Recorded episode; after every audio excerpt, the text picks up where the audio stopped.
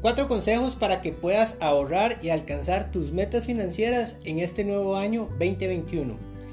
Bienvenido y bienvenida a el nuevo episodio de Finanzas IQ Costa Rica, donde te ayudo con tu educación financiera y el manejo de tus finanzas personales y familiares. Mi nombre es Julio Espinosa, máster en finanzas y recuerda, estoy aquí para ayudarte.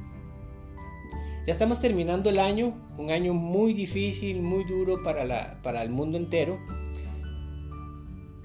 aunque para otras personas ha sido muy bueno, pero tal vez eh, conversemos no solamente económico, sino también social, eh, físico, ¿verdad? En tema salud mental. Hemos pasado por muchas cosas realmente eh, dolorosas, complicadas, pero si has tenido la oportunidad de, terminar el año con, con tu familia, con tus seres queridos, con trabajo, o aunque no tengas trabajo, pero estás con salud, te deseo que realmente este 2021 sea totalmente diferente, sea muchísimo mejor para vos y para tu familia.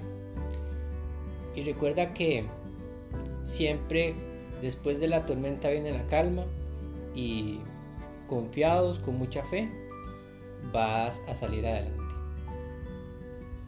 En este episodio quiero conversar el último del año, te, comento que va a ser el último del año, quiero conversar, conversarte de cuatro estrategias, cuatro consejos que puedes empezar a utilizar si quieres ahorrar, alcanzar tus metas financieras en este nuevo año. Siempre que viene un año nuevo nos ponemos metas diferentes.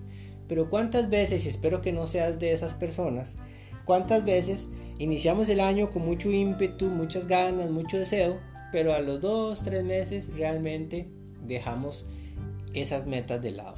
Entonces, quiero proponerte estos cuatro consejos para que realmente puedas impulsar esa meta tan importante como el ahorro y que te vaya a ayudar a, con tus metas financieras.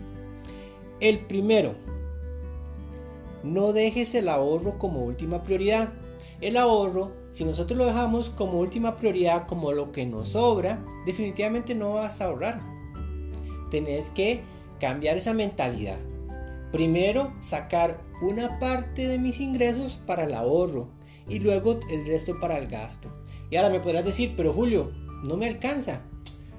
Claro, puede ser que haya alguna situación que efectivamente no te esté alcanzando, pero ya hiciste los ajustes necesarios, ya tenés tu presupuesto, ya lo estás manejando correctamente, ya tenés al dedillo tus gastos donde puedas entender que ya no podés hacer más ajustes.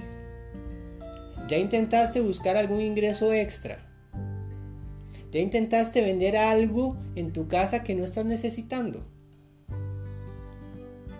Ya intentaste cómo arreglar esa deuda que te está asfixiando y poder salir adelante para que te baje esa carga financiera. Hay opciones, lo importante es tomar la decisión y empezar a pensar diferente. Y yo sé que lo puedes hacer. el segundo consejo, aplica la idea de guardar dinero para no gastarlo. Ahora me podrás decir, Julio, pero, o sea, tengo muchos gastos. Hay gastos que son por deseos y hay gastos que son por necesidades. Revisa aquellos gastos que son por deseos y toma la decisión de algunos gastos por deseos, eliminarlos, disminuirlos, acomodarlos, redistribuirlos y poder guardar una parte de eso. Recordad, empecemos aunque sea por poco. Que aquí lo importante es que se te haga un hábito, ya luego vamos a pasar niveles. Esto es como subir una escalera. Vamos a ir subiendo escalón por escalón. Entonces, es importante que lo puedas hacer. El tercer consejo, muy relacionado con lo que te acabo de decir, convierte el ahorro en un hábito. Ya cuando algo se nos hace un hábito, se nos hace muy fácil de hacerlo, pero cuando no es un hábito para nosotros, nos cuesta. Encontramos excusas, encontramos cualquier situación para decir que no puedo, pero cuando se te hace el hábito, ni siquiera lo piensas, simplemente lo haces. Entonces, te recomiendo trabajar. Por eso es tan importante el tema de que no importa el monto. Lo importante es el hábito. Ya luego vamos ajustando los montos. Entonces, empezá por este nuevo año en que se te haga un hábito. Y se dice, se ha estudiado de que un hábito, si lo hacemos 21 días consecutivos haciendo las cosas, se nos va a hacer un hábito. Bueno, no todas las personas somos iguales. Entonces puede ser que vos en menos tiempo lo puedas hacer o puede ser que en más tiempo. Pero lo importante aquí es ser constantes, ¿verdad? Para que lo podamos lograr. Y el cuarto consejo, pídele a alguien de tu confianza que te confronte cuando no estés ahorrando. ¿Ok? Entonces vamos a ver. Tu esposo, tu esposa, tu pareja, tu mamá, tu papá, tu hermano, esa persona que realmente le tienes confianza y a la que a la que la tomas en cuenta su opinión, decirle que te confronte cuando esté viendo que estás derrochando dinero, cuando estás malgastando, cuando no estás cumpliendo la meta del ahorro. Y entonces que, como dice uno, como que nos peguen contra la pared. Y esas personas son las que nos van a ayudar realmente a poder lograr encaminarnos cuando nos estamos saliendo del camino. Y estamos hablando del ahorro, pero esto lo podemos hacer en cualquier otra actividad de nuestra vida, pero enfoquémonos en el ahorro. Entonces es muy importante que tengas a esa persona de confianza que te pueda ayudar. Ahora, no seas em, de esas personas que no aceptan consejos de los demás. Pero por eso vos vas a tener que tomar la decisión de a quién le vas a encomendar esa tarea. A esa persona que realmente le puedas hacer caso y que realmente te pueda ayudar. ¿De acuerdo? Entonces repasemos. No dejes el, al ahorro como última prioridad. Aplica la idea de guardar dinero para no gastarlo. Convierte el ahorro en un hábito. Pídele a alguien de tu confianza que te confronte cuando no estás ahorrando. Ahora, quiero conversarles algo muy importante. Iniciamos el año. Iniciamos el año y tenemos que hacer cosas diferentes. Pero no solo pensarlo, es actuar. Hay que poner en acción las cosas que pensamos. Y para eso es importante que definamos una estrategia a seguir. Te quiero recomendar algunas cosas importantes. Recuerda, yo soy entrenador financiero. ¿Qué significa eso? Que te puedo ayudar a que puedas convertir esas metas en realidad, esos objetivos y esos deseos en, en acción te puedo acompañar.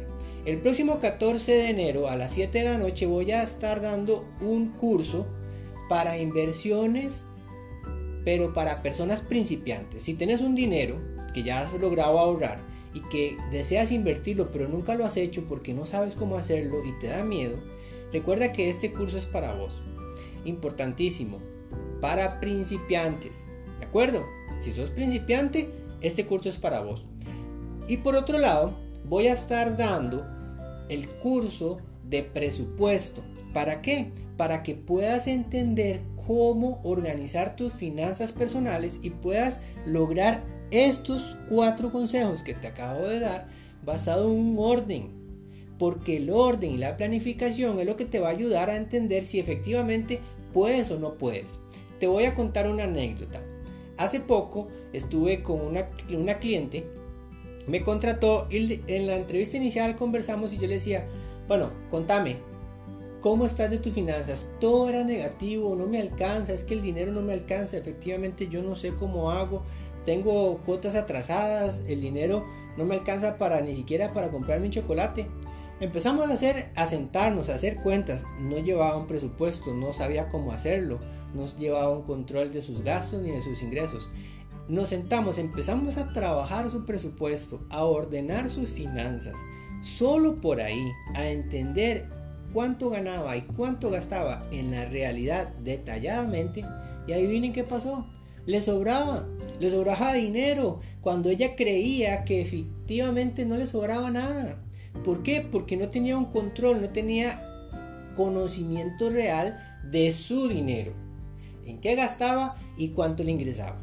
Por eso es tan importante y cuando estamos hablando de controlar nuestras finanzas, este curso que te estoy hablando de presupuesto es la base para que puedas seguir adelante.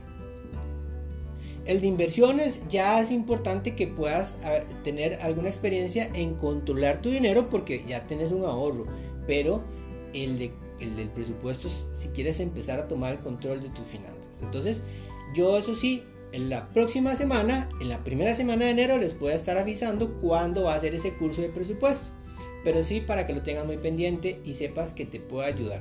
Estoy a tus órdenes. Mi teléfono es 7283-0640 y mi correo electrónico es finanzasiqcr.gmail.com Te puedo ayudar, te puedo asesorar, te puedo ayudar a que entiendas cómo manejar tu dinero. Importante, recordar, no es buen administrador aquella persona que paga a tiempo sus deudas.